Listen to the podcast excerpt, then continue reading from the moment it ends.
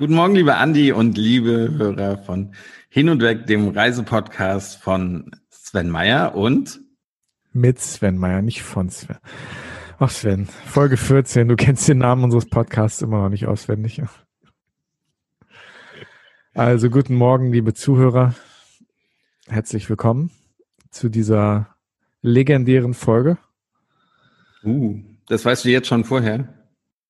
Nee, eigentlich nicht. Stimmt. haben wir eigentlich ein Battle, so welche, welche äh, Folge besser ab, abschneidet? Du meinst, was Downloads, was Hörerzahlen angeht? Da? Ja. Hm. Nee, haben müssen wir aktiv nicht. werden heute. ja. Mal richtig ja. schön Werbung für deine eigene Episode machen. Natürlich, natürlich. Also lass uns mal ganz kurz mit ein bisschen Housekeeping anfangen, bevor wir hier uns, uns in dein Interview stürzen. Wir haben heute keinen Gast, beziehungsweise du bist der Gast, aber. Danke. ja, du zählst nicht. Also keinen klassischen Gast, du weißt, was ich meine. Okay. Aber vorweg, wir hatten ein interessantes Gespräch mit dem Bernd Neff von We Love Travel letzte Woche. Ja? Sehr, sehr interessant und ich äh, fand auch das Wochenende sehr interessant, da mal reinzugucken. Ja, also du hast die We Love Pop-up-Travel-Messe, die jetzt gemeinsam mit der ITB veranstaltet wurde, verfolgt. Ich habe mir ein, zwei Sachen angeguckt, das war interessant. Mhm. Ähm, auch einige bekannte Gesichter aus, aus meinem Bekanntenkreis, die dort äh, teilgenommen, mitgewirkt haben. Das war ganz spannend zu sehen, was da so läuft. Da. Genau. Bin gespannt, wie das weitergeht, ob, ob das dieses Pop-up-Format, und das sehen wir ja nicht nur in der Reisebranche, sondern in vielen Branchen, das Pop-up, also dieses einmalige bzw. kurzfristige Aufpoppen von von Verkaufs- und Vertriebskonzepten, ähm, ob das sozusagen eine wiederkehrende Sache in den Post-Covid-19, ähm, in der Post-Covid-19-Phase sein wird. Äh, ich denke ja. Also ich, ich kann Bernd nur alles Gute wünschen weiterhin. Also man hat, ich finde, man hat wirklich im Podcast gemerkt, aber während der Aufnahme schon gemerkt, dass er wirklich sehr enttäuscht war, dass jetzt wieder irgendwas dazwischen gekommen ist mit, mit Covid-19 und dass er wieder das nicht so durchführen kann, wie er das eigentlich geplant hatte und dass da ziemlich viel Zeit, Mühen, äh, Gehirnschmalz auch draufgegangen ist. Ja. Und die Enttäuschung hat man schon so ein bisschen, bisschen angemerkt, aber das, das sind die Zeiten gerade, also wir mussten auch relativ viel einfach absagen, was wir so im Laufe des Jahres geplant hatten. Mhm. Müssen wir uns dann gewöhnen. Ja, ich wünsche ihm alles Gute und, und dass, dass es funktioniert beim nächsten Mal. Wir werden sehen, ob dieses Pop-up-Konzept, ob das ähm, ein bleibendes sein wird. Wie gesagt, ich schätze ja und ich denke, was der Bernd da macht, ähm, also er macht das ja mit viel Mut und mit, mit viel, auch mit viel Leidenschaft. Ich denke, die Frustration über diese jetzige Situation war auch ganz klar in der Episode rauszuhören. Ähm, ähm, darf, darf ich das noch erwähnen? Also ich glaube, wir hatten sogar nach, nach dem Podcast mit Bernd nochmal darüber gesprochen ich glaube tatsächlich, dass dieses Pop-up in Zukunft viel, viel, also viel mehr wird. Also dass es viel mehr unser, unseren Alltag bestimmen wird. Das habe ich doch eben schon gesagt. Das Geschäfte schließen. Oh, wo war ich nur mit meinen Gedanken? Dass, dass Geschäfte schließen werden in, in Einkaufszentralen, dass man mehr Pop-up-Leben dort hereinbekommt, Pop-up-Experiences dort erfährt. Also finde ich einen sehr interessanten Ansatz und sicherlich für die Zukunft wichtiger. Ja, ich danke dir fürs Zuhören, Sven. Ne? Sehr gerne. Hm. Das ist wichtig beim Interview. Genau zuhören. Ja. Sag mal, haben wir die Zuhörer übrigens eben begrüßt? Ja, haben wir. Okay, gut. Das ist schon wieder so lange her. Drei, vier Minuten. Ne? Ich habe ein schlechtes Gedächtnis. Das, das wird heute was ganz Großes, ich spüre das schon. ja, und wir sehen, nachdem wir letzte Woche auch darüber gesprochen haben, was das mit dem Beherbergungsverbot auf sich hat, äh, da gibt es noch nicht die Klarheit, die sich viele Leute gewünscht haben. Viele Gerichte haben dieses Beherbergungsverbot auch gekippt, so wie teilweise auch die Sperrstunde in einigen Bundesländern und Städten gekippt wurde. Also wir werden sehen, es bleibt spannend, es bleibt fluide, wir werden sehen, wie sich das mit Covid-19 weiterentwickelt, nicht wahr? Ja. Ja, also keine leichte Zeit, es bleibt spannend, es bleibt vor allem auch hart für unsere Branche und wir werden sehen, was sich tut. Äh. Aber heute reden wir nicht über Covid-19 als solches, sondern wir reden über dich, lieber Sven. Äh. Ich bin ja schon froh, dass es nicht der Bibliskäse ist. Hm. Ah, du kennst Oh nein, du hast, du hast es geplant. Ich verrate noch nichts. Ähm, Ich wollte dir aber heute mal zeigen, wie man so eine Zweierfolge richtig strukturiert. Ich habe mich oh. im Gegensatz zu mhm. dir richtig vorbereitet. Zum ersten Mal? Mhm. Diese Interviewfolge einmal richtig. Weil, weil ich die Messlatte so hochgesetzt habe, oder? Ja gut, du hast aber auch ganz niedrig angefangen. Von daher, also. Die, das niedrige Niveau kam von dir und ich habe es einfach nur mal hochgesetzt. Ja. Als ich dann neulich Moderator war. Aber gut, ja. machen wir. Gut. Also, ich habe mir gedacht, wir fangen an, an mit einer Vorab-Schnellfragerunde. Okay. Ja. Vorab. Wir machen es vorab, genau. Damit, also. Kreativer so, Kopf, du. Rein journalistisch gesehen wollen wir damit so ein bisschen den Kontext hier irgendwie so, so setteln, dass die Leute dich ein bisschen besser kennen, bevor wir dann ans Eingemachte gehen und ein bisschen über deine Fachkenntnisse reden. Mhm. Oder mal gucken, ob und was für Fachkenntnisse du überhaupt hast. Ne? Wird das hier so ein Wissensquiz, ja? Ja, schauen wir mal. Ich dachte mir, wir fangen einfach mit einer einfachen Frage an. Was machst du außer gut essen und trinken gerne in deiner Freizeit? Oh ja, das mache ich tatsächlich sehr gerne. Außer. Außer, ja, ja, ja. Äh, ist keine Entweder-Oder-Frage, ne? Ist, ist dir schon also aufgefallen, dass es nichts mit der eigentlichen Schnellfragerunde eigentlich zu tun hat? Das bringt dich völlig aus der Fassung. Ich versuche es trotzdem zu beantworten. Was mache ich gerne außer gut essen, gut trinken? Tatsächlich, das, das kommt wahrscheinlich aus, aus meiner Jugend und, und Kindheit. Ähm, da habe ich nämlich relativ viel Fußball gespielt. Ich schaue gerne Fußball. Also da bin ich typisch, typisch Mann. Äh, muss aber nicht nur vor dem, vor dem Fernseher sein, sondern ich gehe tatsächlich auch gerne ins, ins Stadion. Das klappt halt nicht immer, dass ich bei der Fortuna im, im Stadion bin. Aber ja, so schöne Auswärtsfahrten mache ich, mache ich sehr gerne. Manchmal suche ich mir sogar die Städte so ein bisschen nach dem Stadion aus, weil ich in dem Stadion noch nicht war, weil ich die Architektur schön finde von dem Stadion, weil, ähm, weil die Stimmung vielleicht eine, eine ganz besondere ist. Ich war einmal im Stadion, weil es da hieß, das hat die beste Grillwurst. Bin ich mit Freunden in dieses Stadion gefahren. Ja, es ist ähm, Ach, ein, ein komisches Hobby, denkst ja. du? Ja. Ich würde sagen, das war eine, eine faszinierende Antwort, aber das, das wäre gelogen. Also schnell zur Frage zwei weiter. Wer ist außer dem Wendler dein Lieblingspromi? Die, die, die Frau von ihm, wie heißt sie? Äh, Laura Müller. Das sind meine beiden, beiden Lieblingspromis der Welt. Mhm. Nein, äh, ich habe ja bei deinem Podcast-Folge gesagt, dass ich, dass ich bei der Schnellfragerunde gerne ein bisschen, ein bisschen aushole immer. Nee, mit solchen Leuten, ganz ehrlich, kann damit nichts anfangen. Und ich weiß auch nicht, warum die Medien das so, so hypen. Und ähm, Entschuldigung, das, das kann ich nichts mit anfangen. Wen mag ich denn gerne? Also tatsächlich finde ich, finde ich Olli Schulz ganz cool. Den, den kennen vielleicht nicht so viele. Aber er zieht so sein Ding durch und verbiegt sich nicht für, für den Erfolg, sondern ist einfach überzeugt von dem, was er macht. Macht das jetzt schon seit ein paar ich würde mal sagen, Jahrzehnten. Ich finde ihn mhm. furchtbar kreativ, mhm. aber wie gesagt, er verbiegt sich nicht für den Erfolg. Ich würde gerne noch mal auf den Wendler zurückkommen. Würdest du, also den Wendler würdest du nicht mit auf eine Pressereise nehmen? Nein. Selbst wenn das einer deiner Destinationen tierisch äh, Publizität und Öffentlichkeit bringen würde, würdest du nicht machen? Nee, nein, nee? auf gar keinen Fall. Nee? Äh, also erstens hab, haben wir zum Glück keine, also in welche Destination passt denn der Wendler? Ich bitte dich. Also ich, ich, wo, wo ist denn, also was ist denn, welche Destination steht denn für Trash? ich sage jetzt nichts, weil das alles deine Kunden sind. okay, lass uns mal lieber. Ja? Nee, nein, würde ich nicht. Alles klar. Wie viele Einwohner hat die Hauptstadt von Bolivien? Vier Millionen. Falsch. Wie heißt sie denn? Ach Sven, das weißt du nicht. okay, wie viel Einwohner? Ah, nee, die hatten wir schon die Frage. Perfekt vorbereitet. Was sind das denn für Fragen? Goethes Empfindsamkeitsstil im Roman Die Leiden des jungen Werther wurde durch welche literarische Methode erreicht? Oh, das wusste ich mal, weil wir haben, wir haben tatsächlich, das ist eine, das ist, ähm, davon, es wird jetzt sehr persönlich. Mhm. Ich habe tatsächlich mal früher einen, einen Liebesbrief an, an eine Dame geschickt, die ich sehr toll fand in der Schule, mit Zitaten von, von Die Leiden des jungen Werthers. Mhm. Ja. Ja. Ich würde das ja fast als Antwort gelten lassen, weil du das Wort Liebesbrief erwähnt hast. Tatsächlich hast du hier, und das ist für unsere Hörer ganz, ganz, ganz wichtig, du hast ja so ein Halbwissensfan. Ne?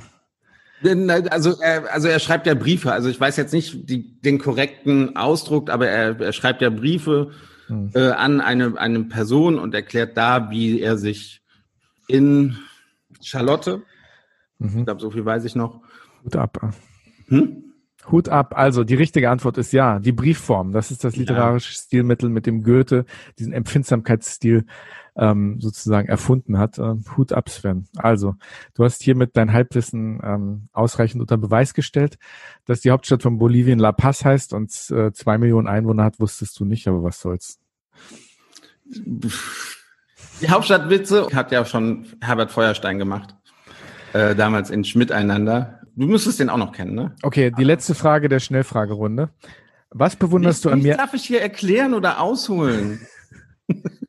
ich stelle dir die Fragen. Okay. Also, was bewunderst du an mir am meisten? Meinen Witz oder meine Intelligenz? Oder die Kombination der beiden? Soll ich sie ernsthaft beantworten? Oder, Hier gibt oder? es nur richtige Antworten. Es gibt nur richtige Antworten. Tatsächlich glaube ich, dass du ein sehr intelligenter Mensch bist. Also tatsächlich, du hast ein sehr, sehr breites äh, Wissen. Ähm, man muss nicht rot werden jetzt, ne? Grinst so in sich rein, so ganz verschüchtert wie ein kleines Mini. Nein, ich glaube wirklich, dass du, dass du ein sehr, sehr gutes Allgemeinwissen hast.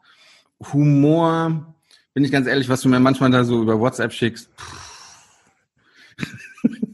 da, da, ah, nee, da lohnt noch nicht mal die Antwort. Ich dachte, du machst mich Heute Morgen war auch wieder runter. so. Ich so, gestern Abend, das, das weiß ich nicht. Also damit kann ich dann nichts anfangen. Aber also wir hatten nicht nur sehr, ist das die, sehr lustige gemeinsame Momente. Nicht nur ist das die langsamste Schnellfragerunde, die wir je hatten, aber die Antwort zur letzten Frage enttäuscht mich ein bisschen. Viel zu nett.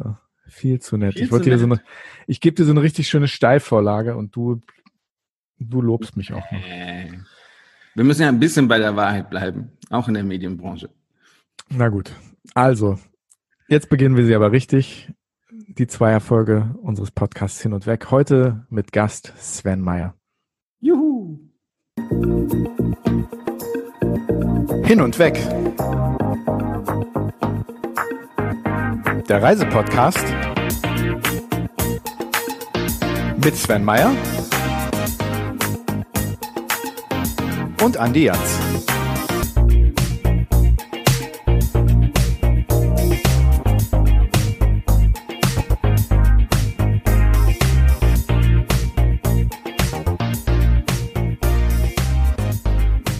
So, lieber Sven, jetzt beginnen wir aber mal richtig. Unsere Zweier-Solo-Folge. Heute bist du mein Gast. Herzlich willkommen zu dieser Folge von Hin und Weg mit äh, Andi Jans. Vielen lieben Dank, dass ich dabei sein darf. Es ist eine große Ehre, hier um, äh, von dir. Ich weiß auch noch nicht, ob ich dich nochmal einlade. Vielleicht mache ich das ganze Ding ab nächste Woche auch ganz alleine. Na gut. Dann nur mit Andi Hans. Okay, das, also, das ist so der Beginn, der schleichende Prozess, mich da langsam rauszu, rauszukriegen. Ich verstehe. Der Plan geht auf. naja, also was ich heute eigentlich mit dir vorhab, ist, äh, du hast ja in der Folge, in der du mich interviewt hast, eigentlich mein Leben so chronologisch abgearbeitet, so von, von oben nach unten. Ähm, ich möchte das heute ein bisschen anders machen. Ich möchte ein bisschen herausarbeiten, wer du als Mensch bist, woher du kommst, was du so gemacht hast und so weiter und so fort. Und statt dir jetzt Fragen zu stellen, stelle ich dich mal kurz dem Publikum vor, damit okay. die wissen, wer du bist, woher du kommst. Du kannst mich ja korrigieren, wenn ich Fehler mache. Und du stellst mache, mir heute keine Fragen, oder was? doch, doch, das kommt. Einfach liest vor, was du recherchiert hast. Das, was ich online finden konnte. Genau, sehr gut. Im Dark Web. Also Sven Meyer, geboren in Leverkusen, stimmt, oder? Ja. Mhm. Im Siegerland aufgewachsen? Nee, ist nicht Siegerland. Also nee. äh, es liegt halt Eithoff an der Sieg, ist zwischen na, Siegburg und Siegen, aber viel näher an, an Siegburg. Es gehört noch zur Köln-Bonner Bucht. Also es ist eigentlich wir, eher bergisches wir Land, uns oder? tatsächlich noch sehr Köln zugehörig, also als Rheinländer. Äh, also Bergisches Land ist das, oder? Auch nicht. Also wir fühlen uns als Rheinländer. Können, können wir das so stehen lassen? Ja. Also vielleicht ist es Bergisches Land, das, das kann gut sein, aber äh, das Gefühl ist eher. Ja. Wir, wir sind. Es ist mir eigentlich auch egal. Wir sind Öllner. Ja. Und wenn es mir schon egal ist, dann wird es den Zuhörern noch egal sein. Du hast nachgefragt, dafür kann ich doch nichts. Ich beantworte hier nur die Fragen. Gut, du hast in Mainz und der Sendung beteiligt. Du hast in Mainz und Düsseldorf Publizistik studiert? Das ist falsch. Mein Gott. also, ich habe in Mainz Publizistik studiert. Habe ich doch gesagt. Noch auf Magister. Habe ich doch gesagt. Genau, aber dann bin ich nach, als alle meine Freunde damals oder viele meiner, meiner Bekannten ein Auslandsstudium gemacht haben, äh, habe ich gesagt, na ja, für, für Publizistik oder in den Bereichen, wo ich gerne arbeiten möchte, braucht man viele Praktikas, damit man schnell einen Job-Einstieg hat, wenn man mit dem Studium fertig ist. Und ich habe mich dann in verschiedenen deutschen Städten beworben für ein Praktikum bei großen PR, Werbeagenturen, äh, auch im Bereich des Journalismus. Und ich hatte dann tatsächlich die Wahl, ich weiß nicht, ob ich habe mich auf jeden Fall auch in Hamburg beworben, aber ich habe dann eine Stelle angenommen in Düsseldorf. Mhm. War dort ein halbes Jahr Praktikant bei EuroRCG ABC, Agentur für Kommunikation. Gehören zur Havas Gruppe oder sind jetzt, heißen jetzt einfach Havas PR. Relativ groß, gehören zu den großen äh, Netzwerkagenturen dieser Welt und habe dann, weil die mir damals angeboten haben, äh, noch als studentische Aushilfe weiter tätig zu sein bei denen, in Essen weiter studiert, weil Düsseldorf das nicht angeboten hat. Und in Essen gab es dann, äh, oh Gott, Kommunikationswissenschaften, glaube ich, hieß das. Und ich musste dann oh, fertig studieren mit zwei Hauptfächern, in Kommunikationswissenschaften und praktische Sozialwissenschaften. Kann das sein? und habe aber die ganze Zeit weiter in, in Düsseldorf gelebt und bin eigentlich nur hin und her gependelt, beziehungsweise habe nur Wochenendseminare belegt oder, oder äh, ja, Wochenseminare, damit mhm. man relativ schnell durch ist. Und zwischendurch hast du dann ein paar Jahre in Australien gelebt, ne? Nein, nach dem Studium habe ich. Nach dem, nach dem Studium. Genau, also nach, nach, dem nach Studium. Dem Studium. Genau, ich hatte damals eine, eine Freundin in Australien. Wir waren, ich glaube, sieben Jahre zusammen. Gegen Ende war es so ein bisschen on-off, deswegen weiß ich es nicht so genau. Und genau, bin dann nach dem Studium ein Jahr nach Australien gegangen. Zuvor war sie, hat sie ein Jahr mit mir in Düsseldorf gelebt. Mhm. Und dann hast du ein Volontariat bei einer PR-Agentur gemacht. Stimmt das? Auch falsch. Andi, ich bin ein bisschen enttäuscht, echt. Ähm, also, äh, ich kam dann zurück nach, nach, also von Australien, wobei ich beinahe in Australien geblieben wäre. Ich hatte da den, einen Job ähm, auch im Bereich PR und in, in der Hotellerie von, wie heißen die denn? Ähm, es gibt ein riesiges Ressort direkt am Ayers Rock äh, in, in Australien, mitten in der Wüste. Da habe ich drei Monate gearbeitet. Tatsächlich mit die geilste Zeit in meinem Leben. Es war so das Gefühl von Freiheit. Es war so unglaublich. Da gab es Mitarbeiter von, von der ganzen Welt, die sich da getroffen haben. Einige echt schräge, schräge Typen, sehr interessante Charaktere dabei. Dann auch einige wirklich mit, mit, mit Hoffnung, weil damit sie dann ein Visum bekommen für, für Australien, wenn sie da irgendwie ein, äh, ein Jahr in der, in der Wüste arbeiten, kriegen sie eine Aufenthaltsgenehmigung für, für den Rest von äh, Australien.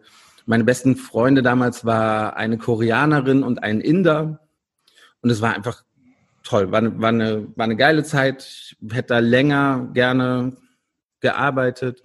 Das ging dann leider nicht, weil man mich fürs falsche Visum ähm, weil das falsche Visum für mich beantragt worden ist. Und dann äh, habe ich irgendwie drei Tage bevor mein altes Visum abgelaufen ist, gesagt bekommen, mein Visums, Visumsantrag wurde abgelehnt, musste dann sehr schnell zurück nach, nach Deutschland.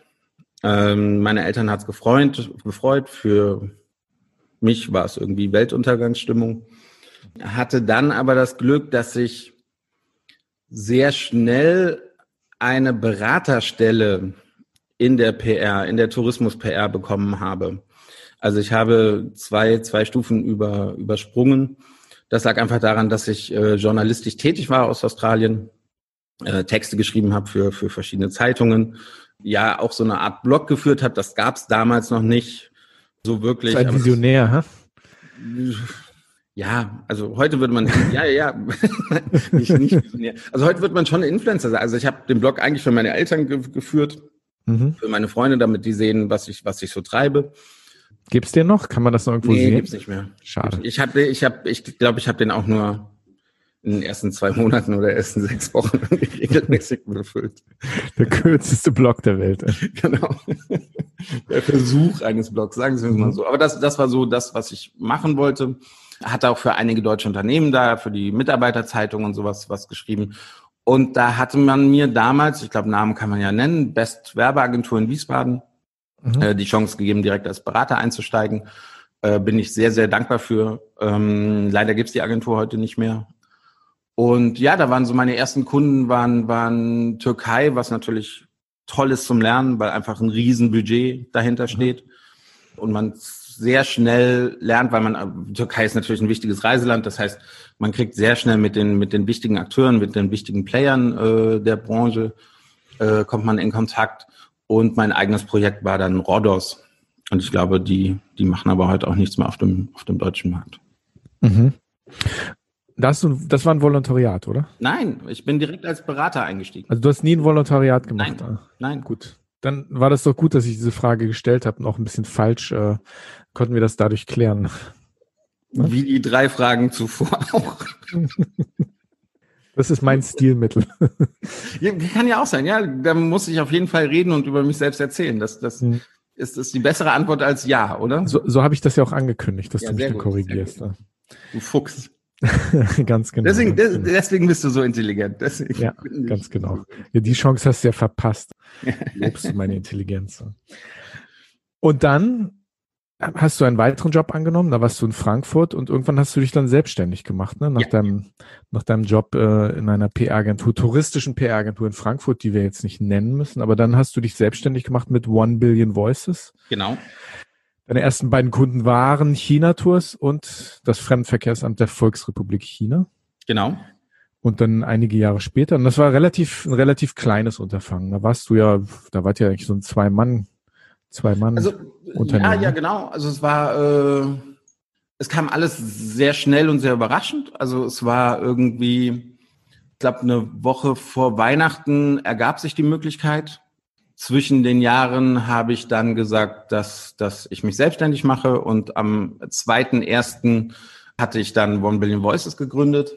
Ja, ganz klassisch. Zuerst bei mir zu Hause am, am, am Küchentisch, äh, weil es ja wirklich so, so schnell ging, so dass man sich nicht wirklich darauf vorbereiten konnte.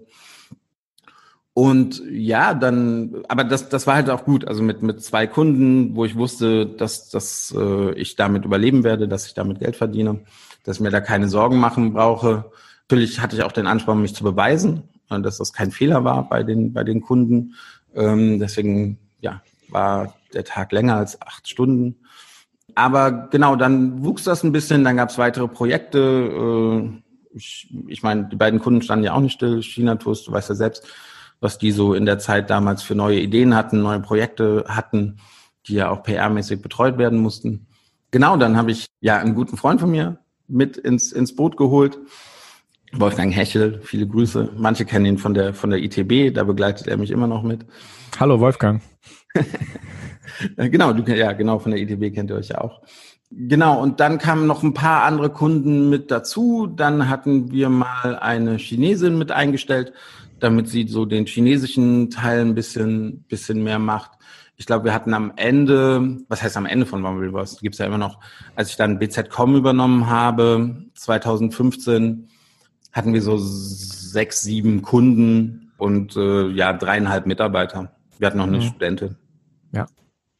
Ja, ich erinnere mich daran, 2050, ich habe einen Anruf von dir bekommen, da warst du ganz aufgeregt und hast dir, hast, hast es dann, hast mich dann gefragt, Andi, ich übernehmen jetzt noch eine PR-Agentur und ähm, den machen wir auch China und du warst, also war eine aufregende Zeit für dich, ne? So, so dass du dein Portfolio sozusagen ausgeweitet hast mit einer zweiten Firma, die du dann übernommen hast, die auch ziemlich viele Mitarbeiter hatte. Ne? Die hat man auf einmal, hast du, hast du von einem Mitarbeiter, ne, dem Wolfgang, der so als dein Sozius eigentlich ein eher ein Freund für dich auch war, hast du auf einmal, glaube ich, 15 Mitarbeiter unter deiner Ägide, oder? An diesen Anruf an dich kann ich mich übrigens nicht erinnern. Aber ich habe wahrscheinlich damals viele Leute angerufen. Und wahrscheinlich hast du mir einen sehr weisen Rat gegeben, dem ich dann natürlich auch befolgt habe. Nein, auch das war eigentlich sehr spontan und äh, lief sehr schnell. Also ähm, diese, diese Möglichkeit, BZ.com zu übernehmen. ich, ich hatte ein größeres Projekt vor, wo ich eine große Agentur brauchte. Damals haben, haben eine sehr gute Freundin bei BZ.com gearbeitet und ich habe einfach gesagt, hey, wäre das was? Kann ich mal mit deiner Chefin reden? Und äh, dann habe ich mit Beate Zwermann mich getroffen und ja, irgendwie relativ schnell beim dritten, vierten Treffen hat sie mir angeboten, BZ.com zu übernehmen. Das, und BZ.com hatte damals so neun Mitarbeiter. Also war, war ein bisschen, ja, ja, war eigentlich schon eine gute Größe, aber hatte natürlich auch einen großen Namen in der Branche. Also das, ja. das muss man ja schon sagen. Und das, das Problem, oder was heißt das Problem? Ich wollte eigentlich nie so groß werden. Also ich hatte mir immer irgendwie überlegt, oder mein, mein Wunsch war es immer mit vier, fünf Freunden eine Agentur zu führen, halt Wunschdenken, ne? wie man sich das so vorstellt. Jeder kann sich auf den anderen verlassen, weil man ja Freunde ist und, und ja, das, das war immer so mein, mein Wunsch. Und dann ging es halt doch in eine, in eine Ecke, die halt plötzlich viel mehr im Rampenlicht steht und, und viel größer war, als, als ich das jemals ähm, wollte oder mir vorgestellt hatte. Ja, aber ich, ich fand es spannend und habe dann natürlich, natürlich auch, auch Ja gesagt, habe natürlich mit ein paar Leuten geredet. Und wie gesagt, ich bin mir sicher, dass du mir einen sehr guten Rat gegeben hast. Hm. Heute hat die Firma wie viele Mitarbeiter? Das, äh, wir sind, also wir hatten neulich ein Sommerfest, äh, da waren wir 22. Du musst einmal durchzählen. Nein, also ich, ich weiß es gerade gar nicht. Also wir sind, ich glaube, zwölf, zwölf, dreizehn Festangestellte mhm. mit, es ist ja auch so, dass noch One Billion Voices da, dazu kommt, Tal Aviation, äh, was ja. noch bei uns untergebracht ist. Also da sind wir, glaube ich, so 15. Also auf dem Sommerfest waren wir, glaube ich, 20, 22 Personen. Mhm. Und bei Weihnachtsfesten sind wir so 25. Mhm. Gut. Weil dann kommen auch die Grafiker dazu und, und, und so weiter, und die freien äh, Mitarbeiter und sowas. Ist das in fünf Jahren da doch noch personell ähm, ganz gut gewachsen, aber auch deine Kunden? Du hast mittlerweile, glaube ich, über 40, 40 Kunden mit deinen Nee, nicht ganz so viele. Nee, nee, nicht nee. ganz? Nee, nee, nee. Ja? ja, muss man ja auch sagen, nach seit Covid-19 äh, bei vielen ist, ist der Vertrag im Moment, oder bei einigen, sagen wir es mal so, nicht, bei der Mehrzahl haben wir zum Glück noch den Vertrag. Bei einigen ähm, die haben den Vertrag jetzt ausgesetzt, äh, mhm. weil es denen halt auch nicht so gut geht. Mhm. Also wir müssen einfach mal gucken, was ja. tatsächlich, was am, was am Ende übrig bleibt. Aber ihr kommt im Moment ganz gut über die Runden. Das funktioniert ja. Wir kommen über die Runden, sagen wir es mal so, ja. ja. Also, okay. Das ist gut. Ich weiß nicht, stellst du noch Fragen zu, zu der Zukunft und Covid-19 und der Da Agentur, kommen wir auch noch soll zu. ich darauf jetzt eingehen? Nee, nee, da kommen wir gleich dazu. Ich wollte erstmal so ein bisschen den, den Kontext noch ein bisschen erweitern, bisschen, bisschen, dass, dass die Zuhörer ein bisschen mehr über dich erfahren. Vielleicht noch als, als weiterer Kontext, China Tour ist unser Frankfurter Büro und wir hatten ja Oh ja, ja. In, in Berlin, Frankfurt und dann später auch in München, kleine Dependance. Ähm, wir sind dann 2015, kurz nachdem du dann ähm, BZ.com auch übernommen hast, sind wir bei euch mit unserem Frankfurter Büro eingezogen. Ähm, Den guten Jürgen. Jürgen Kremer, hallo Jürgen. Der wird geliebt von allen bei mir. Das ist wirklich der Wahnsinn. Genau, dann haben wir seinen Brückenkopf etabliert, so dass wir mit euch das Büro dort geteilt haben. Ja. Das ging im Juni 2015 ging das los. Das, das weiß ich gar nicht mehr. Diese legendäre Eröffnungsfeier, wo ich dann ähm, leider, da kam ich gerade, die Geschichte haben wir in der Episode mit Françoise schon erzählt, wo ich dann zur Eröffnungsfeier, ähm, ich hatte da eine Lebensmittelvergiftung, ich kam gerade aus China, genau, genau. bin dann eine ganze Woche in Frankfurt auf der Isolierstation, Isolationsstation des äh, Marienkrankenhauses im Nordend bei euch gelandet äh, ähm, und habe und hab die ganze Büroeröffnung verpasst. Das war auch mit, mit Shandong haben wir da was, was gemacht. Ganz ne? genau. Das, ganz das genau. war genau, genau. Und ein Grillfest draußen und sowas, mhm. ja. Genau. Habe ich alles verpasst. Ne? Ja, und deswegen, ich hatte gar keine Zeit, mich an diesem Tag um, um dich zu kümmern. Also ich habe erst am nächsten Morgen erfahren, dass, dass du dann ins Krankenhaus gegangen bist, äh, an dem Tag, wegen halt diesem Fest. Ich bin ja kaum nachtragend. Überhaupt gar nicht mitbekommen. Aber es war ein sehr schönes Fest. Ja, es war ein sehr schöner Krankenhausaufenthalt. Werde ich nie vergessen. Ich glaube, das Letzte, was wir noch sagen sollten, ist, dass du durch deine Zeit bei äh, in Düsseldorf, du hast zwar in Essen studiert, aber dadurch, dass du in Düsseldorf gewohnt hast, äh, bist du Fortuna Düsseldorf-Fan geworden. Und für die Zuhörer, die das nicht wissen, wissen, Sven ist wirklich ein ziemlich hardcore Fortuna Düsseldorf-Fan. Ne? Also es hat angefangen in der vierten Liga, ne? Also das, das ja. ähm, was heißt es hat angefangen? Ja, also das, das war schon sehr lustig. Ich bremse dich hier mal. Ich bremse dich hier mal. Wir sollten das Interesse unserer Hörer an Fortuna Düsseldorf nicht überschätzen. Ne? Das ja, ist ja, wahrscheinlich en par mit dem Interesse, mit dem Interesse, dem Interesse der Rest der Nation an Fortuna Düsseldorf. Darf ich, darf ich noch so viel sagen? Es gibt ja ein, ein äh, Fortuna Fanclub äh, für Touristiker. Mhm. Und wir waren am Freitag in der FVW. Okay. Ja. Sehr schön. Du kannst mir das Clippinger mal schicken. Vielleicht gucke ich es mir an. Jetzt kommt der Brück, jetzt kommt der Brückenschlag. Jetzt haben wir ein bisschen über, über dich geredet. Jetzt reden wir ein bisschen über deine, also über deinen Werdegang haben wir geredet. Jetzt ein bisschen über deine Persönlichkeit. Du siehst, wie ich das strukturiert habe. Wir gehen von der Schnellfragerunde, äh, haben wir ein bisschen über deinen Werdegang, jetzt die Persönlichkeit. Ähm, schon ein ganz brillanter Brückenschlag, oder? Ich wünsche, du wärst immer so vorbereitet. Ach ja, ach ja. Nee, aber ganz ehrlich, jetzt haben wir gerade ein bisschen über das Rheinland geredet und was mich an dir immer so ein bisschen fasziniert, du bist ja echt, du bist ja ein echter Rheinländer, kann man sagen. Ja. Also deswegen, ich habe ein Problem zu sagen, ich, das ist Bergischer Kreis. Nein, wir sind ja. Rheinländer. Man merkt das aber nicht. Du bist nicht so der jecke Typ. Äh. Man merkt das nicht. Also vielleicht merken andere das, vielleicht wenn du dich im Rheinland zum Karneval bewegst äh, und, und da unterwegs bist und, und dieses komische Altbier was ihr dazu euch nehmt, trinkt, äh, dann bist du wahrscheinlich, bist du wahrscheinlich so ein, so ein, so ein, so ein rheinländisches Chamäleon.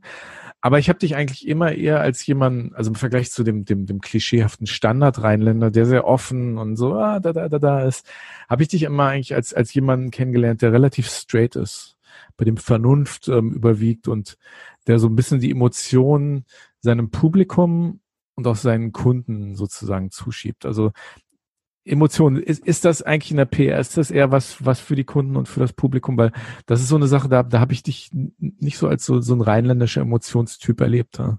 Woher kommt das? Ja? Also, ich habe dich nie als ein Rheinländer wahrgenommen. Ja, ja, also, also klar, Rheinland, also Rheinland ist auf der einen Seite äh, Karneval, ne?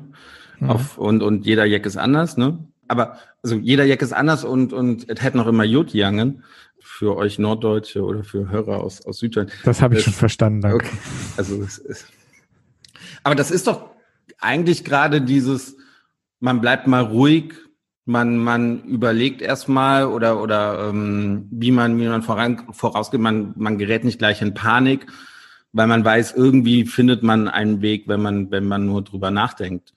Äh, also ich finde das eigentlich schon sehr rheinländisch, wenn man so ein bisschen jetzt nicht gleich total Emotion, mit, mit vollen Emotionen auf, auf, auf neue Sachen reagiert, sondern halt erstmal sagt, ja, ja, machen wir mal oder wir gucken mal, was, was dann am Ende wirklich dabei rauskommt und, und wie das am Ende ist. Ja, ich glaube schon, dass ich ein, ein, ein sehr besonnener Mensch bin. Das sagt man mir auf jeden Fall nach. Aber ich weiß nicht, bin ich ein Bauchmensch, bin ich ein Herzmensch?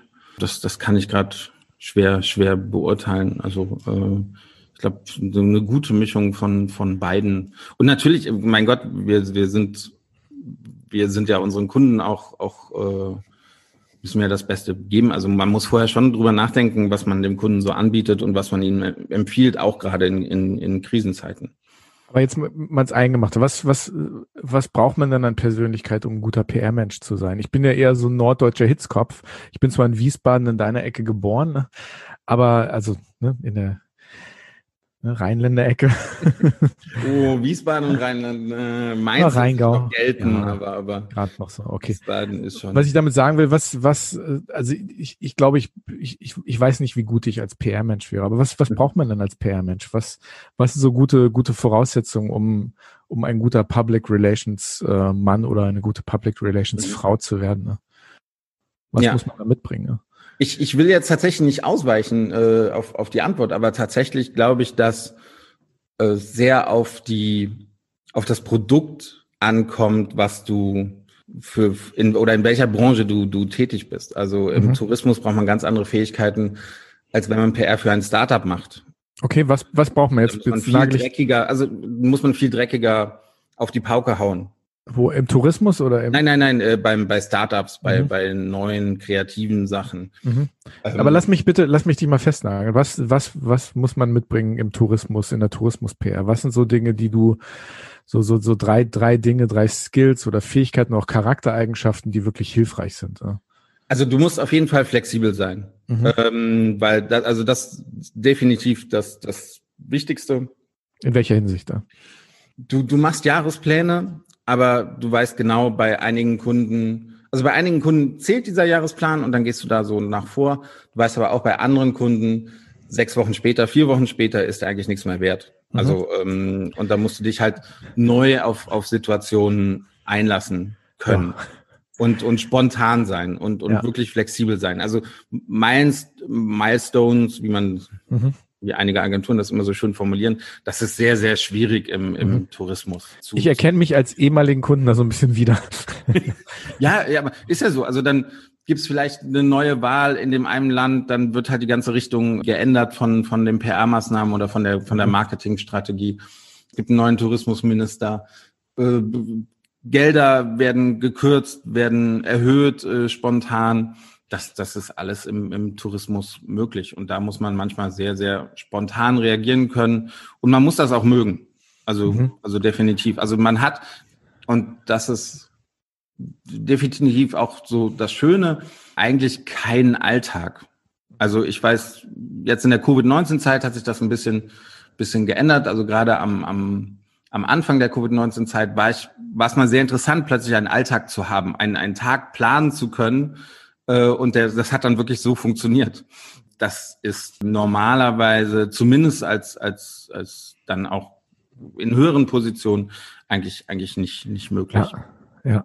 Also Flexibilität ganz wichtig. Ich glaube, eine preußische, eine preußische Einstellung zum Plan mit, ja, mit einer ja. Schweizer Einstellung äh, zum Thema Zeit ist wahrscheinlich eher schwierig in der touristischen PR, ne? Ja, definitiv. Also, aber, aber das macht es ja auch wirklich interessant, halt mit diesen verschiedenen Kulturen zusammenzuarbeiten und wie, wie die ticken. Ich, ich finde das, bin unendlich dankbar, dass ich, dass ich tatsächlich andere Denkweisen erfahren habe und damit, glaube ich, auch ganz, ganz gut umgehen kann. Mhm. Was, was denn noch außer Flexibilität? Also Flexibilität ist wichtig in der touristischen PR. Was sollte man noch mitbringen? Ne? Ja, gut, gut kommunizieren können. Man sollte am, am Puls der Zeit sein. Also man sollte sich schon gucken, was, was ist gerade, wie wird gerade kommuniziert? Wo finde ich meine Zielgruppen? Da sind wir ja auch irgendwie in einem sehr, sehr schnellen Wandel. Also mhm. ähm, ich, ich gebe immer gerne als Beispiel, als ich noch in Düsseldorf in der PR-Agentur gearbeitet habe, und dann, wie gesagt, das war eine der, der führenden Netzwerkagenturen weltweit. Wir haben damals noch die, die, die Pressemeldung per Fax versendet. Mhm. Und wir haben Journalistenanfragen haben wir per Post bekommen und haben per Post geantwortet. Aber das war doch normal zu der Zeit, oder? Ja, genau. Ja, ja. Aber ich will nur zeigen, wie, wie schnell dieser Wandel ist. Also mhm. dann, dann kam das, ich nenne es mal Internet 1.0, dann kam plötzlich Internet 2.0, wo es, wo es in zwei Richtungen ging. Ähm, jetzt kommen die ganzen Social-Media-Kanäle dazu. Das heißt, ich, ich sag's mal, die, der klassische Journalismus bekommt plötzlich einen, einen, einen Gegenspieler. Da, da muss man sich auch immer wieder neu drauf einstellen. Man muss nicht, man muss nicht, ich sage jetzt mal, jeden Scheiß mitmachen. Ne? Ich habe, ich weiß noch, als ich damals etwas jünger war, äh, habe ich jemand empfohlen, einen Kunden von uns in Second Life ja etwas aufzubauen. Und für alles, die es nicht kennen, das war damals so wirklich so eine zweite Welt, die da erschaffen wurde. Ich glaube, es war, wurde thematisiert für drei Monate, sechs Monate in, in den Medien. Aha. Und danach war es komplett vergessen.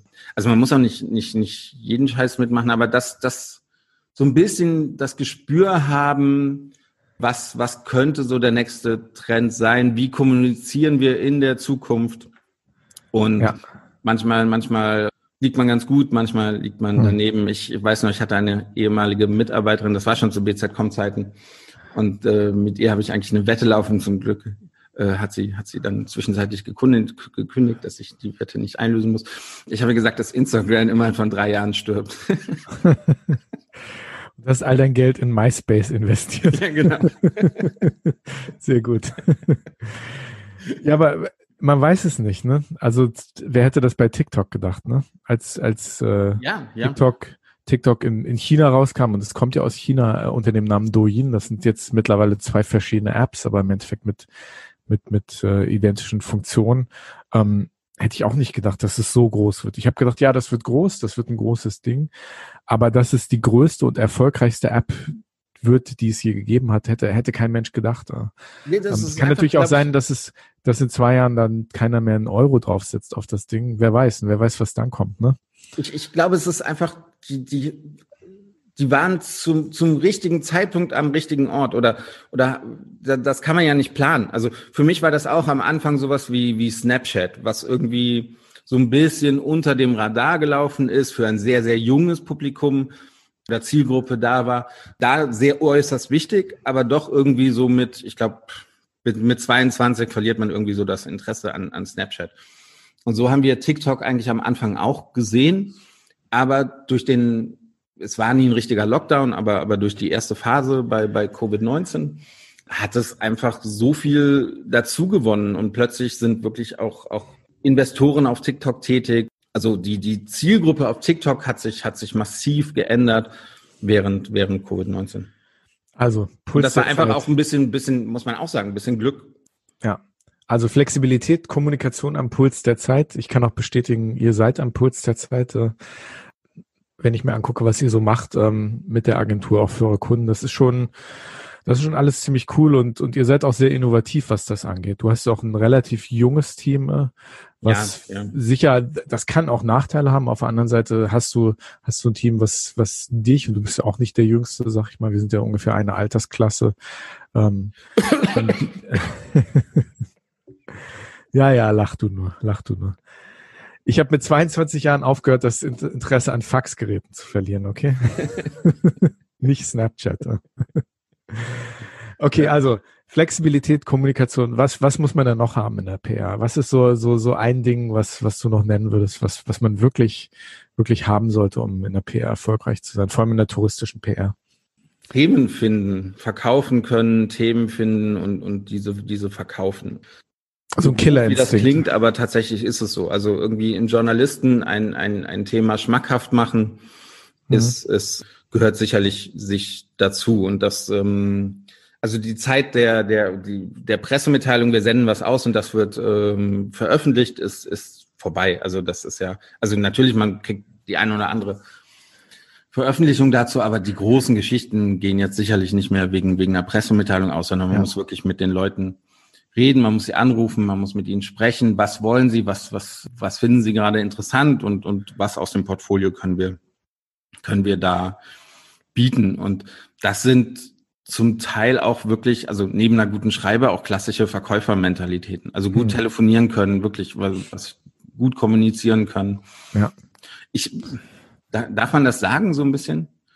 Also mir ist zum Beispiel auch immer ganz wichtig, dass wenn ich, wenn ich Leute einstelle, dass die Persönlichkeit stimmt. Also dass es auch also dass es Personen sind, mit denen ich gerne selber kommuniziere.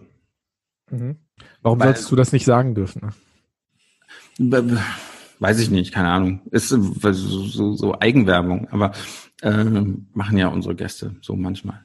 Also, ja, es ist ja schon ganz wichtig, wenn dieser Instinkt, den du da beschreibst, diesen Killerinstinkt, also dass man auch vertrieblich, dass man wirklich so seine seine Zähne, also sich auch wirklich ein Thema festbeißen und das auch überzeugend verkaufen kann, dann ist, dann, wenn das deine Philosophie ist, dann ist es ja ganz wichtig, dass, dass die Leute, die du einstellst, äh, wirklich auch in diese Richtung, in diese Richtung gehen, in diese Richtung arbeiten, auch ja. mit deiner Philosophie übereinstimmen. Also es ist ja wirklich so, dass, dass die Tourismusbranche wirklich sehr übersichtlich ist. Also ähm, wir sind ja jetzt nicht so wie die Automobilindustrie, wo, wo es äh, Tausende von Zehntausende, Hunderttausende von Leute arbeiten, äh, sondern der Kern der Tourismus oder mit dem wir zu tun haben, ist doch relativ übersichtlich. Und da ist Netzwerken halt das A und O. Und mhm. da ist es halt sehr wichtig, wie verhält man sich auch auf Veranstaltungen, auf Events, wie kann man mit den Leuten reden. Das, das ist mir sehr, sehr wichtig, auch, auch mhm. bei meinen Mitarbeitern. Ja. Und das, das passt eigentlich ganz gut. Also Sozialkompetenz auch als ja, Teil genau. dieses, ja, dieses Killerinstinktes. Ja, mhm. ja. Was macht dir denn an der PR Spaß? Äh, sind es die wenigen freien Abende, die schwierigen Kunden, der Umgang mit Journalisten und Influencern, die ja, ja nun oft doch dievenhaft sein können? Also PR ist ja wirklich oft schwierig und, und, und vor allem, weil man ja oft auch für eine schwierige Optik zuständig ist. Und das ist ja, glaube ich, auch das, was, was, was die Herausforderung ist in der PR, mhm. dass manchmal Dinge und Umstände, die nicht besonders günstig sind, manchmal auch an, verkaufen muss an die Öffentlichkeit. verpacken muss. Ja. Ganz genau. Also was, was, was macht dir denn Spaß daran? Tatsächlich die unterschiedlichen Kulturen und das mhm. meistern und das auf den deutschen Markt adaptieren. Mhm.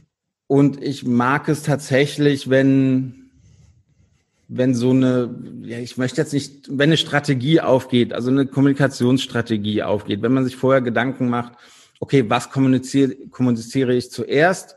Weil eigentlich das große Thema habe ich erst in drei Monaten, aber das, das möchte ich jetzt noch nicht verpulvern, sondern das müssen, da müssen wir erst so ein bisschen drauf hinarbeiten, äh, so dass es dann wirklich den, den größten Impact, also den, den größten Einfluss in der Medienwelt hat. Und wenn sowas funktioniert, dann dann freue ich mich eigentlich hm. immer ganz, ganz gut dazu. Und ähm, wenn wirklich, wenn ich merke, dass wir auch, also wirklich dem, dem spontan dem Kunden helfen konnten in, in gewissen Situationen, weil weil es da halt irgendwie ein Kommunikationsproblem gab oder irgendwas hm. was gab und dass, dass wir dann da helfen können. Und das, das finde ich, finde ich immer ganz gut. Hm. Manchmal sind die Herausforderungen auch ziemlich groß. Nicht? Ich, ich denke gerade so ein paar ärgerliche Geschichten, die wir zusammen durchgemacht haben, wo wir denn mit Journalisten oder Pressereisen, wo die Dinge halt nicht so gelaufen sind, wie wir sie uns vorgestellt haben. Ich erinnere mich, dass, dass wir, ich glaube, das können wir ja nennen, ne? wir haben vor, das war im Herbst 2018, haben wir eine Pressereise organisiert, ne? nach Usbekistan, du erinnerst dich? Die Geschichte, ne? ja, ja. Und wir haben, wir müssen ja keine Namen nennen, aber wir können ja zumindest sagen, dass es nach Usbekistan ging. Wir haben damals, da saß ich in, auf der ETB mit dem Tourismusminister von Usbekistan zusammen, der wirklich, den wir davon überzeugt haben, unsere Pressereise auch finanziell zu unterstützen. Das war eine der ersten Pressereisen, die wirklich ähm, finanziell unterstützt wurden von der Republik Usbekistan. Und der Tourismusminister, mit dem haben wir die Hand drauf geschüttelt, dass wir diese Unterstützung bekommen. Die haben wirklich viel Unterstützung gegeben für diese Pressereise, die du dann mit uns gemacht hast, organisiert hast. Du hast sie dann auch begleitet. Ähm, ich konnte das nicht. Das ist ein ganz anderes Thema, mhm. warum ich nicht mit konnte. Und dann hatten wir einen Journalisten dabei, der für ein großes deutsches Tageblatt geschrieben hat, der dann in dem Anschlussartikel, den er geschrieben hat über diese Pressereise, richtig, richtig, richtig vom Leder gezogen hat über die Regierung von Usbekistan. Und äh, das ja, war so eine sehr ärgerliche. Helden von Usbekistan. Bitte? Eigentlich über den Nationalhelden von. Ja, über den Nationalhelden von Usbekistan. Also das den, den, wäre so, wenn man. Äh, Tamerlan. Ja. Also hier Goethe auf, auf einer Seite in einem großen deutschen Tage. Äh, Tages Gut, das hat ja eigentlich alles auch seinen Platz. Ne? So, so, man kann ja sowas schreiben, aber nicht, wenn du von der Regierung eingeladen bist. Ne? Das war eigentlich eine Sache, die, ich, die ärgerlich ich, war, weil wir da sehr hart dran gearbeitet haben, auch mhm. mit der Regierung diese Reise möglich zu machen. Und für uns das auch ein gutes Indiz war, was Tourismus auch öffnen kann. Usbekistan ist ein mhm. Land, was sich immer mehr öffnet, ähm, sehr positive Entwicklungen auch durch den Tourismus. Ähm, Infrastruktur und auch, auch insgesamt für das Land Usbekistan sehr gut sind und wo wir doch alle auch im Rahmen dessen, was wir gemacht haben, versucht haben, das, das in neue Richtungen zu bringen. Und da waren wir eigentlich relativ stolz drauf. Und dann, dann kommt jemand und, und macht sowas durch, durch so etwas zu nicht. Das sind so PR-Rückschläge, über die wir uns sehr geärgert haben. Ne? Also für mich, für mich, für mich war das einfach so ein Beispiel davon, wie, wie PR halt auch schieflaufen kann, wenn man in diese Richtung arbeitet, touristische PR zu machen. Wir haben das halt als Reiseveranstalter im Rahmen unserer Marke New Silk Road Powered by China Tours unterstützt. Mhm. Und das ist halt einfach irgendwie nach hinten losgegangen. Und das war, war eine ärgerliche Geschichte. Und das sind halt auch so die Herausforderungen von touristischer PR, wo manchmal die Dinge halt nicht so funktionieren, wie man sie sich vorgestellt hat. Auf der anderen Seite ist das natürlich diese Herausforderung, die auch das Ganze ganz spannend macht und auch eine der interessanteren Geschichten in unserer Zusammenarbeit weil das natürlich schon ein bisschen Wellen geschlagen hat. Na gut, aber PR macht dir Spaß, ne? Das, das, das merkt man, ne? Ja, also, also das Tourismus macht mir Spaß, ne? Also ich würde es ja jetzt nicht mehr nur auf, auf PR ähm, beziehen, sondern wir machen ja auch Marketing, wir machen Events, wir machen Social Media, wir machen Podcasts, falls du das mhm. noch nicht wusstest. Du machst noch einen Podcast? also das, das macht mir Spaß die, die Gesamtheit, der Tourismus. Ich glaube, für die, für, für eine IT-Branche oder sowas würde es mir nicht so viel Spaß machen. Hm. Gut, ich, für mich ist das alles das, das ganze große Sammelsurium, was du gerade genannt hast, fällt für mich in dem Rahmen, was ihr macht, eigentlich unter, unter das Thema PR, auch wenn, wenn das technisch nicht vielleicht so korrekt ja, ist. Ja, ne? ja. Ähm, der Bernd Neff hat letzte Woche was ganz Schönes gesagt. Er hat gesagt, Verzicht und nicht Ausleben seiner, seiner Wünsche und seiner Träume ist im Moment okay. Und, und mhm. ist auch okay, wenn wir im Moment ein bisschen verzichten. Einfach weil Reisen im Moment einfach äh, etwas Schwieriges ist. Das ist mhm. nicht so leicht im Moment, wie wir uns das alle wünschen. Und er hat da so ein bisschen appelliert, dass wir uns da ein bisschen entkrampfen. Und ich glaube, die Touristik ist im Moment zu, zu guter Recht ziemlich verkrampft. Und wir versuchen alle das Reisen möglich zu machen, uns zu präsentieren und, und, und Dinge zu tun, die der Touristik wieder auf die Beine helfen sollen. Und ich fand seinen Appell eigentlich ganz gesund und vernünftig, dass er sagt, bisschen entkrampfen, im Moment geht's halt nicht so einfach. Und, und ähm, im Rahmen von touristischer PR musst du natürlich den Kunden dabei helfen, sich und ihre Ziele zu präsentieren. Fällt dir das manchmal schwer, Dinge zu tun, an die du vielleicht auch nicht zwingend glaubst? Ich glaube, es ist unmöglich, immer eins zu eins mit den ja, Kunden ja, ja. irgendwie zu sehen. Ähm, wie, wie, wie siehst du das? Ne? Das, das kommt natürlich vor, aber äh, am Ende ist Job Job. Ne? Also am Ende muss es, muss es getan werden. Aber ich denke immer, dass es, dass es zwei Seiten zu, zu allem gibt. Also eine äh, alternativlose Entscheidung gibt es für mich nicht, sondern es, es, es gibt immer andere Wege. Man muss nur danach, danach suchen. Ist, ist es aber nicht manchmal besser, ehrlich zu sein und zu sagen, das geht und das geht im Moment nicht, anstatt zu sagen, also ist Ehrlichkeit nicht manchmal einfach die bessere PR? Kann, kann Ehrlichkeit und Authentizität nicht manchmal einfach die bessere PR sein, als zu sagen, alles ist super in unserem Zielgebiet, ihr könnt jetzt kommen und vergesst Covid, bei uns könnt ihr das alles vergessen? Ne? Naja, aber, aber also natürlich, wir, wir lügen nicht. Ne? Also da, definitiv nicht. Also Nein, das meine ich auch nicht. Aber man muss ja manchmal Sachen einen gewissen Anstrich geben, der Mhm. Aber, aber wenn du mich, also ich möchte mal ein Beispiel, bleiben wir bei Covid-19, äh, ausmachen. Also wieso sollte es in, nehmen wir Malta jetzt vielleicht äh, mit, mit äh, 50 Infizierten pro 100.000 und dann München, ich weiß es nicht, die hat mal 70 oder, oder 75 äh, pro 100.000.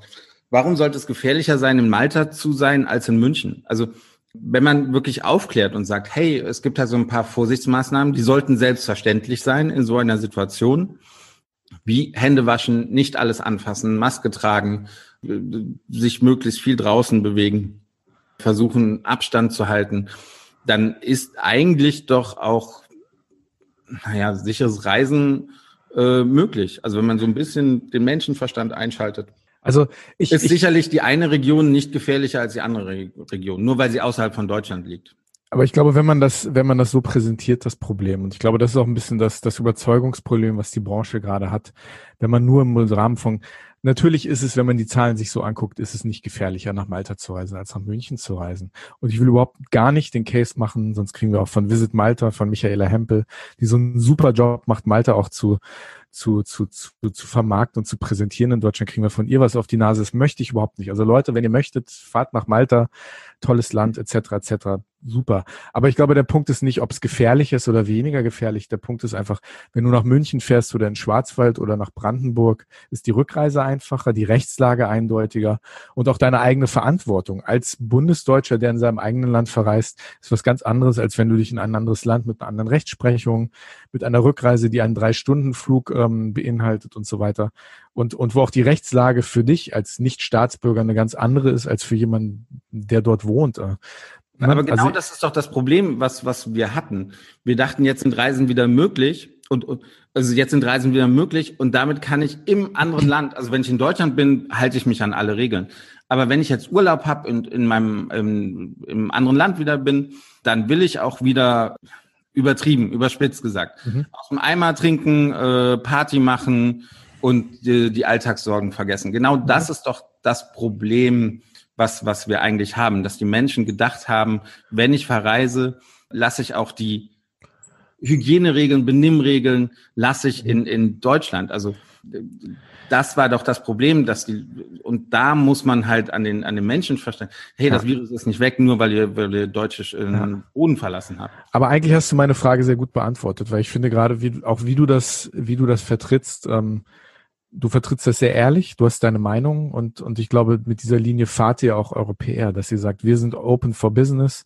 Man kann jetzt nach Malta fahren, man kann jetzt in Destination A, B, C, D, E, F, G fahren unter diesen und diesen Voraussetzungen und das vertrittst du ja sehr vehement. Und das ist halt, was ich meine. Ich glaube, wenn du das nicht glauben würdest, wäre das nicht authentisch, aber das machst du sehr authentisch. Und ja, glaube, also, aber na? wie gesagt, ich, man, man muss, und da gebe ich Bernd dann, also Bernd Neff wieder, wieder recht, man muss sich halt überlegen, wie man den Urlaub macht. Also hm. man, und da muss man vielleicht auch ein bisschen verzichten.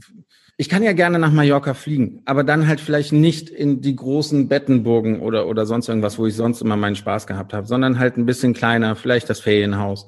Und da sehe ich im Inneren des, äh, Landesinneren des, des, äh, von, von Mallorca, dann sehe ich da eigentlich kein, kein Problem, einen sicheren Urlaub zu verbringen. Und ich glaube, das meinte er auch, als er ambivalent gesagt hat. Also es gibt, ja, wie gesagt, es gibt, es gibt zwei Seiten der Medaille.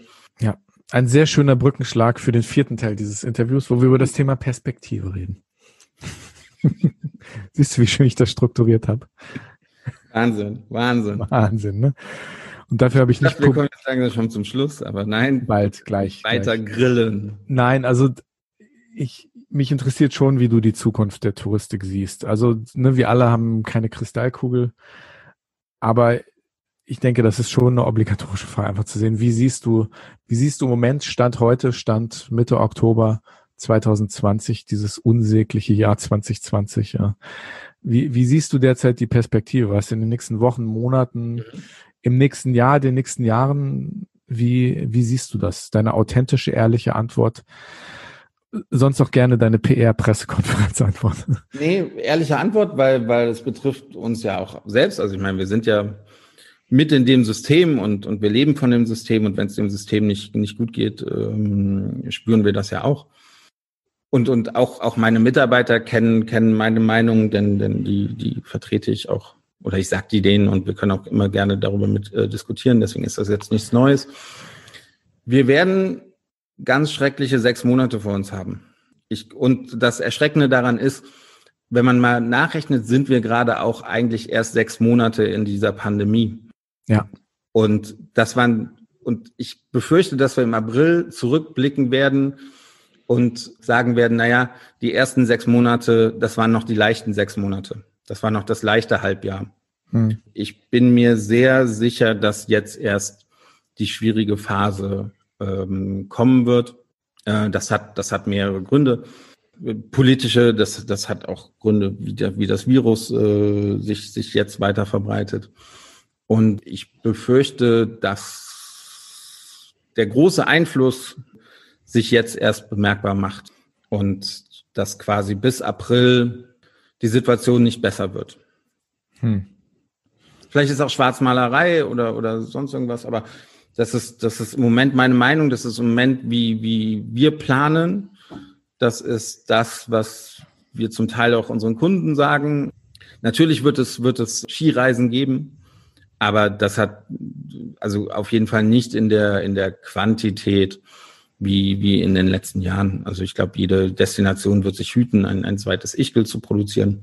Deswegen ist es, und auch da wieder, ist, man kann natürlich Skifahren. Also man, man muss nur wissen, naja, vielleicht abendliche Après-Ski oder der nachmittagliche Après-Ski ist halt nicht mit dabei. Auf den kann ich halt nicht vertrauen. Da sollte ich mich auch fernhalten von.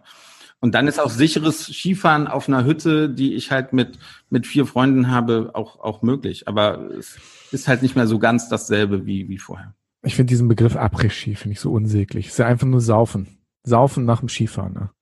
oder? Dann kommt doch vielleicht der, der Rheinländer in mir raus. Karneval ist auch nichts anderes. Ja. Ja, nein, wir, wir Deutsche haben ja, also haben ja diese Fähigkeit, das Saufen irgendwie so, so, so zu verklausulieren und so, so titulieren in, in Arten und Weisen, die das Ganze irgendwie eleganter oder schicker oder, oder gesellschaftlich relevanter irgendwie aussehen lässt, als es eigentlich ist. Ne? So mit Karneval zum Beispiel. Sag ich mal als Norddeutscher. Ja gut, aber, aber was, was habt ihr denn? Also München hat sein Oktoberfest, äh, Rheinland hat den Karneval. Äh, ihr habt eure Schützenfeste in Hannover. Das größte der Welt. Ja, aber was ist das? Letztendlich geht's ums? Sag's. Sag's selbst. Also letztendlich geht, geht's ums, ums Saufen. Ja, ich habe euch ja auch nicht an Pranger gestellt. Ich sag nur, wir haben, wir haben, haben diese, diese Angewohnheit in Deutschland. Aber vielleicht ist das generell in der westlichen Welt so, dass, dass es dass das Trinken immer ein bisschen verklausuliert und anders tituliert wird, um, um ihm einen anderen Stellenwert zu geben. Ist ja auch okay. Es wird halt gerne unter Tradition und Brauchtum. Äh das stimmt, das stimmt wirklich. ähm, mein, ja. Wie siehst du denn aber mal über die negativen Auswirkungen der Pandemie auf die Touristikbranche in den nächsten Monaten? Was, was meinst du, wird sich am Reisen verändern? Also mhm. was jetzt in den letzten sechs Monaten viel rauf und runter genudelt wurde, von mir ja auch, äh, ist das Thema digital. Alles wird digitaler werden, ladi, da, di, da. Das wussten wir aber vor Covid-19 auch schon, dass, dass, dass die Digitalisierung dieser Branche weiter in seinen Lauf nehmen wird. Das passiert jetzt sicher noch schneller, als wir uns das vorgestellt haben. Aber darüber hinaus, was, was meinst du, was wird sich touristisch ändern? Für den Endverbraucher, wie werden wir reisen? Was meinst du? Wird sich da was ändern? Ja, also äh, normalerweise hätte ich jetzt auch, aber du hast die Antwort ja schon vorgegeben, also möchte ich da gar nicht so sehr drauf eingehen. Also sehr gut. Ja. also Digitalisierung, ja. Also in welcher Geschwindigkeit das jetzt möglich ist, da hätte es wahrscheinlich ohne Covid-19 drei bis fünf Jahre gebraucht. Und, und das ist, glaube ich, jetzt, jetzt sehr viel schneller vonstatten gehen äh, und das wird auch bleiben und dieser Trend wird sich definitiv fortsetzen. Wie werden wir in Zukunft reisen? Auch da bin, bin ich ja eher der Meinung, dass, dass dummerweise die Geistesgeil-Mentalität wieder, wieder zurückkommen wird, weil wir ja auch viel zu viele Angebote geschaffen haben in den letzten Jahren, also in den klassischen Urlaubsdestinationen. Also ja, aber, aber meinst du wirklich, dass, dass sich wieder 7000 Menschen finden werden, die alle gleichzeitig auf einem Kreuzfahrtschiff sein wollen? Ich glaube, das werden wir erschreckenderweise früher sehen, als wir denken. Ja. Mhm. Was, was ich aber eher, also ich, ich dachte jetzt halt an, an an die klassischen Städtereisen, Venedig, Dubrovnik, Wien, Berlin oder, oder sonst irgendwas, dass da viele halt vor der Alternative stehen, gut, entweder mache ich den Preiskampf mit oder ich mache halt den Laden zu und mache halt ganz was anderes. Und ich glaube, dass, dass es da am Anfang noch viele, viele geben wird, die versuchen, den Preiskampf mitzugehen. Aber wenn keiner, also wenn dieser Kreis, wenn dieser Preiskampf wirklich keine langfristige Perspektive hat, weil weil wenn du die Konkurrenz über, über den Preis kaputt machst, ja, dann. Du, du hast ja eine Langzeit, also du, du merkst ja, du hast ja schon gesehen, dass es möglich ist, dass 56 Millionen Deutsche reisen. Das, mhm. das ist, glaube ich, die Zahl von 2019, so Pi mal Daumen. Ähm, und und das, das hast du ja schon gesehen, dass das möglich ist. Und darauf hoffst du natürlich dann auch wieder. Gut, davon ähm, sind wir Jahre entfernt von diesen Zahlen, Jahre. Die Frage Ganz ist, wie bestimmt. lange, ne? Äh, hoffen wir mal, dass es, dass es Mitte des nächsten Jahres ein, ein Impfstoff gibt. Da müssen wir mal gucken, wie der, wie der funktioniert. Ja, 21, wie gesagt, wird, wird ein ganz schlimmes Jahr, aber auch 22 wird sicherlich nicht die Zahlen von 2019 äh, erreichen, aber ich, ich glaube wirklich, es wird so ein bisschen, bisschen zweigeteilt. Die, also auf einmal, also auf der einen Seite gibt's die, die Geistesgeil-Mentalität, die, die noch viel erschreckender im Markt sein wird. Auf der anderen Seite sicherlich die, die sich leisten können, werden noch ein wenig exklusiver reisen, vielleicht ein wenig nachhaltiger reisen, ein wenig mehr darüber nachdenken, wie ich reise, wohin ich reise und was ich auf dieser Reise ähm, erleben möchte. Ich denke auch die Art der Vorfinanzierung von Reisen durch Reiseveranstalter sehen wir auch, dass sich das ändern wird. Jetzt kommen mhm. verschiedene Veranstalter. Wir haben das jetzt auch gesehen auf der Wheel of Travel Pop-up-Messe. Das Thema ohne Anzahlung buchen, das Thema kostenfrei stornieren bis kurz vor Beginn der Reise, alle diese Geschichten. Ähm, ich denke, wir werden sehen, wie ernst das umgesetzt werden kann von den Veranstaltern oder inwiefern das von anderen Veranstaltern wirklich noch so, so vielleicht ein letzter Versuch ist, ein letztes Aufbäumen jetzt Volumen zu generieren, um sich halt durch diese schwierige Krise zu bringen. Das wird sich zeigen. Aber es ist auf jeden Fall so, dass sich da in diese Richtung einiges tut. Und ich äh, denke auch die Reise, ähm, die Pauschalreiserichtlinie, auch das wird sicher nochmal debattiert werden, wenn Maßnahmen wie Kurzarbeit etc. etc. im Laufe des nächsten Jahres reduziert werden und dann auch Ende 2021 wegfallen.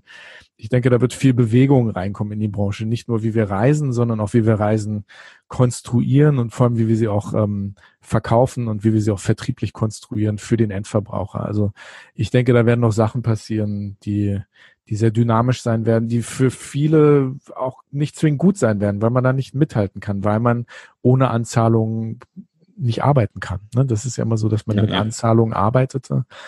Und wenn man diese Anzahlung nicht hat, nicht jeder Reiseveranstalter äh, wird die Möglichkeit haben, Reiseleistungen vorzufinanzieren in Millionenhöhe. Ne? Ja, ja, genau. Das ist einfach genau. eine Realität und dann werden wir sehen, wie sich das alles ausspielt. Also ich denke, für manche ist ja auch ein reines Saisongeschäft und, und mit der Buchungsphase kann man nicht ähm, 100 Prozent von, vom ganzen Jahr dann irgendwie äh, einnehmen ja. und, und das, den Rest des Jahres finanzieren. Stimmt. Und da stehen wir, glaube ich, ganz, ganz am Anfang der ja. Entwicklung. Ne? Ja, Sven. Das war der das Teil. schon. Ich, ich habe Spaß dran. Ja, wir können auch noch weitermachen. Wir können, ich habe ich hab einen ganzen Tag Zeit. Ich weiß nicht, ob unsere Zuhörer Lust drauf haben. Oh man. Ich habe eigentlich noch einen letzten Punkt. Was, was meinst du, wie wird sich die touristische PR verändern? Ich habe ja die These aufgestellt, dass ähm, je kleiner der Markt wird und auch wenn der Markt sich gerade sozusagen, wenn da so eine Kontraktion gerade stattfindet im Markt, wird das Marketing also das Herantragen der Produkte und Leistungen an den Markt wird sich auch zwangsweise ein bisschen verkleinern müssen. Mhm. Ich glaube, dass, dass, dass viele Marketing-Jobs in Zukunft äh, verschwinden werden. Es gibt ja Social Media Content Manager in der Touristik, eigentlich wie in vielen Branchen, wie Sand am Meer. Mhm. mhm. Und ich sehe nicht, dass, dass, dass es bei dieser Masse bleiben wird. Du hast vorhin Influencer mhm. als Gegenspieler des klassischen Journalismus ähm, hast du ähm, hm? Hast ja. du, hast du sie benannt? Äh? Was, was meinst du denn, was, wie, sieht die Zukunft der touristischen PR aus? Wird es mehr Influencer geben? Was werden die Bedürfnisse sein? Äh, also, ähm, also ich, ich möchte, ich möchte nicht als Gegenspieler. Also das definitiv sehe ich Influencer nicht als Gegenspieler ähm, vom, vom klassischen Journalismus, sondern von Erweiterung. Und mhm. das gab es, wenn man mal zurückschaut, gab es das eigentlich immer. Also am Anfang war, war die Tageszeitung, dann kam das Radio, dann kam das Fernsehen und alle dachten, das Radio stirbt aus. Jetzt kommt mhm. Netflix und alle sagen, ähm, die klassischen Fernsehprogramme sterben aus. Äh, jetzt kommen Influencer und alle sagen, die Zeitung stirbt. Sie werden nicht aussterben. Sie werden halt vielleicht ein wenig an Einfluss verlieren, aber sie wird es weiterhin geben.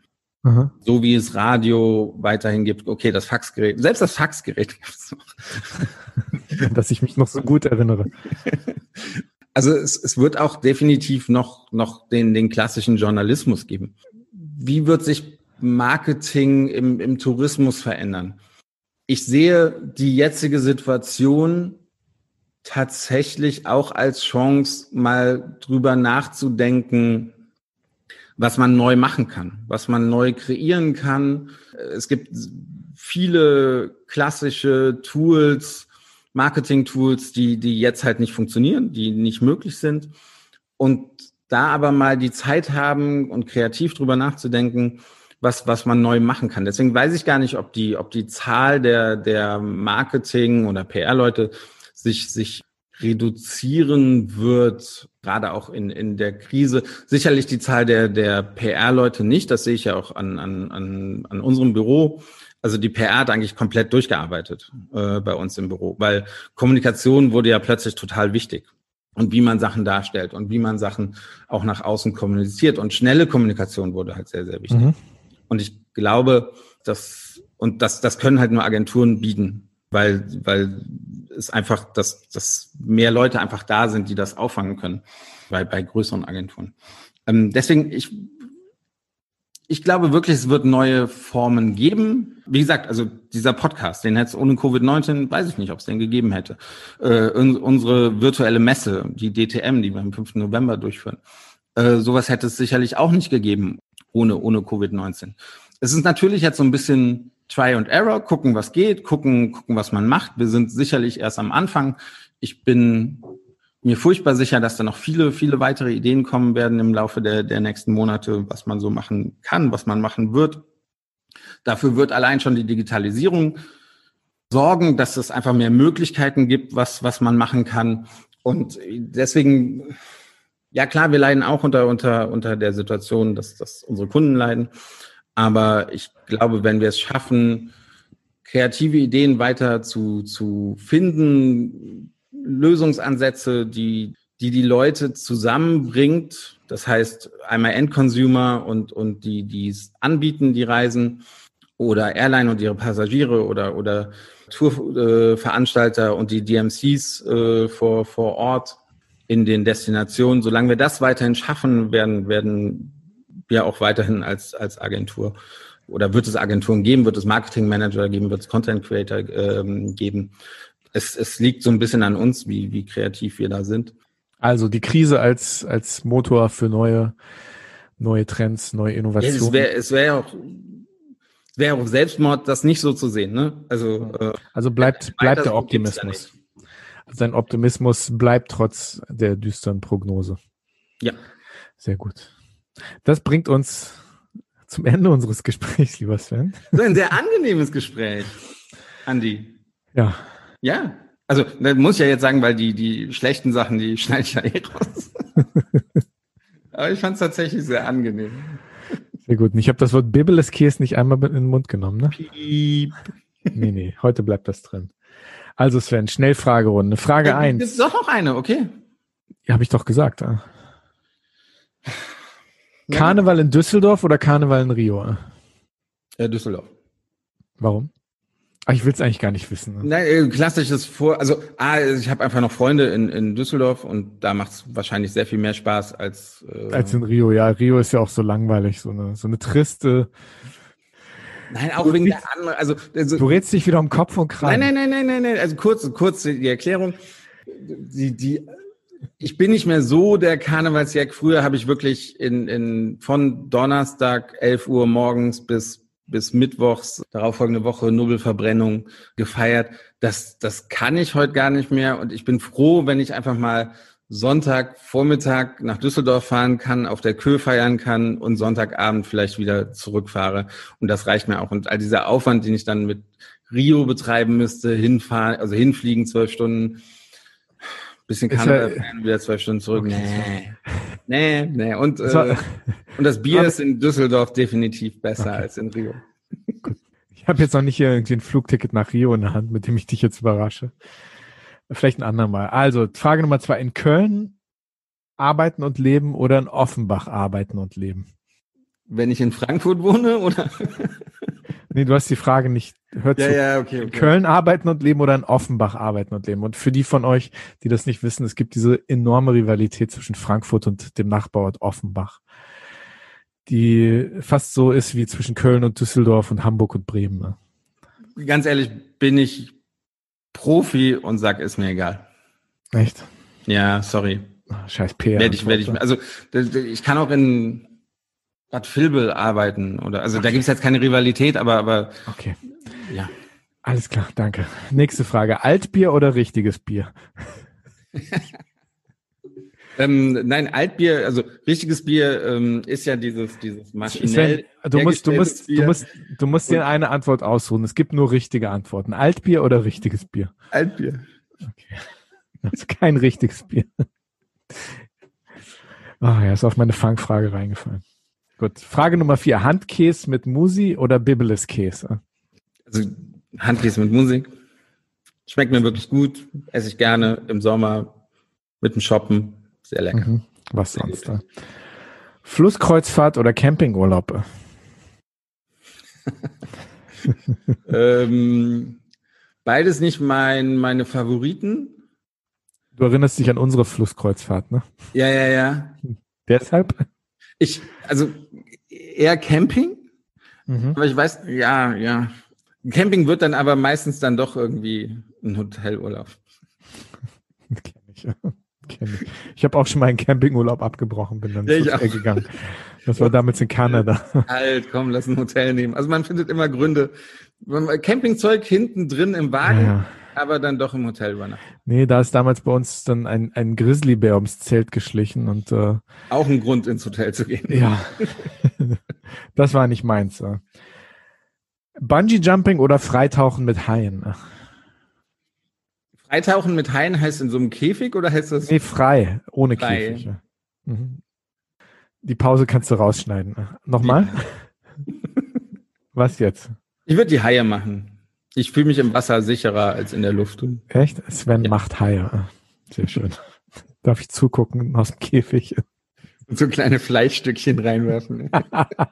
Nur ich werf dich einfach rein. Jetzt verreisen oder lieber warten? Ähm, tatsächlich, wir, wir sind Ende Oktober, November. Ich, eigentlich stehen jetzt eh keine Reisen an. ist recht keine Privatreisen, deswegen warten. Lieber warten. Und die letzte Frage, hin oder weg? Generell. Heimaturlaub oder Fernreise? Fernreise. Fernreise. Hm? Obwohl du so eine schöne Heimat hast, Sven. Ich bin, ja, habe ich, habe ich. Aber für mich hat Reisen halt auch mit Horizont erweitern zu tun und das finde ich auch sehr, sehr interessant. Und auf, ähm, das, das kann man natürlich auch hier vor Ort machen, aber nochmal so ganz andere Kulturen kennenlernen. Macht es auch interessant. Was für ein schönes Schlusswort. Und damit kommen wir zum Ende, Ende unserer heutigen Folge des Reisepodcasts hin und weg. Der Reisepodcast mit Andi Jans, heute mit Gast Sven Meyer. Hat mir Spaß gemacht, dich auszuquetschen. Du hast dich wacker geschlagen. Danke, danke. Ich fand es gar nicht so schlimm. Also wirklich nicht. Ich fand's okay, dann fangen wir nochmal von vorne also, an. Also vielen Dank für dieses Gespräch. Darf ich mir was wünschen? Okay. Bist du ab jetzt immer so gut vorbereitet? Was soll das denn heißen? Auch bei anderen Gästen, ja? Ich bin auch immer sehr gut vorbereitet, Sven. Ne? Ja, ja, genau. Mhm. Lass mir mal so stehen, ne? Diesen Hieb am Ende, den konntest du dir nicht verkneifen. ne? Konntest du dir nicht verkneifen. Also, liebe Hörer, wenn ihr Fragen habt, Anmerkungen, Vorschläge, Themenvorschläge oder was auch immer, was immer ihr loswerden möchtet, ihr könnt uns kontaktieren auf Instagram unter hin und weg Podcast hin unterstrich und unterstrich weg unterstrich Podcast oder auch auf Facebook unter hin. Du hast damals Pod den Namen selbst gewählt. Jetzt musst du es auch immer wieder. War der einzige Name, der noch erhältlich war. Aber auf Facebook gibt es das Ganze ohne Unterstriche hin und weg Podcast. Auch dort könnt ihr uns kontaktieren. Und uns einsehen, dem, was wir so machen, folgenmäßig. Ähm, wir würden uns sehr freuen, wenn ihr nächstes Mal wieder dabei seid. Dann haben wir einen weiteren sehr spannenden Gast. Dann sind Sven und ich aber nicht mehr alleine, sondern da kommt dann wieder jemand hinzu, den wir ausquetschen werden. Wir verraten noch nicht wer. Die Folge wird nächste Woche aufgenommen. Kein zweiten Teil von mir. Wie schade. Mal gucken, ne? Schauen wir mal. Vielleicht 2022. Ja. 22 erst, okay. Ja, danke fürs Zuhören und bis zum nächsten Mal. Dank. Danke dir, lieber Sven, und äh, ich wünsche danke, dir einen Andi. schönen Resttag. Wünsche ich genauso. Erhole ja. dich gut von diesem Interview. Mach ich, mach ich. Dankeschön. Bis bald. Tschüss. Ciao.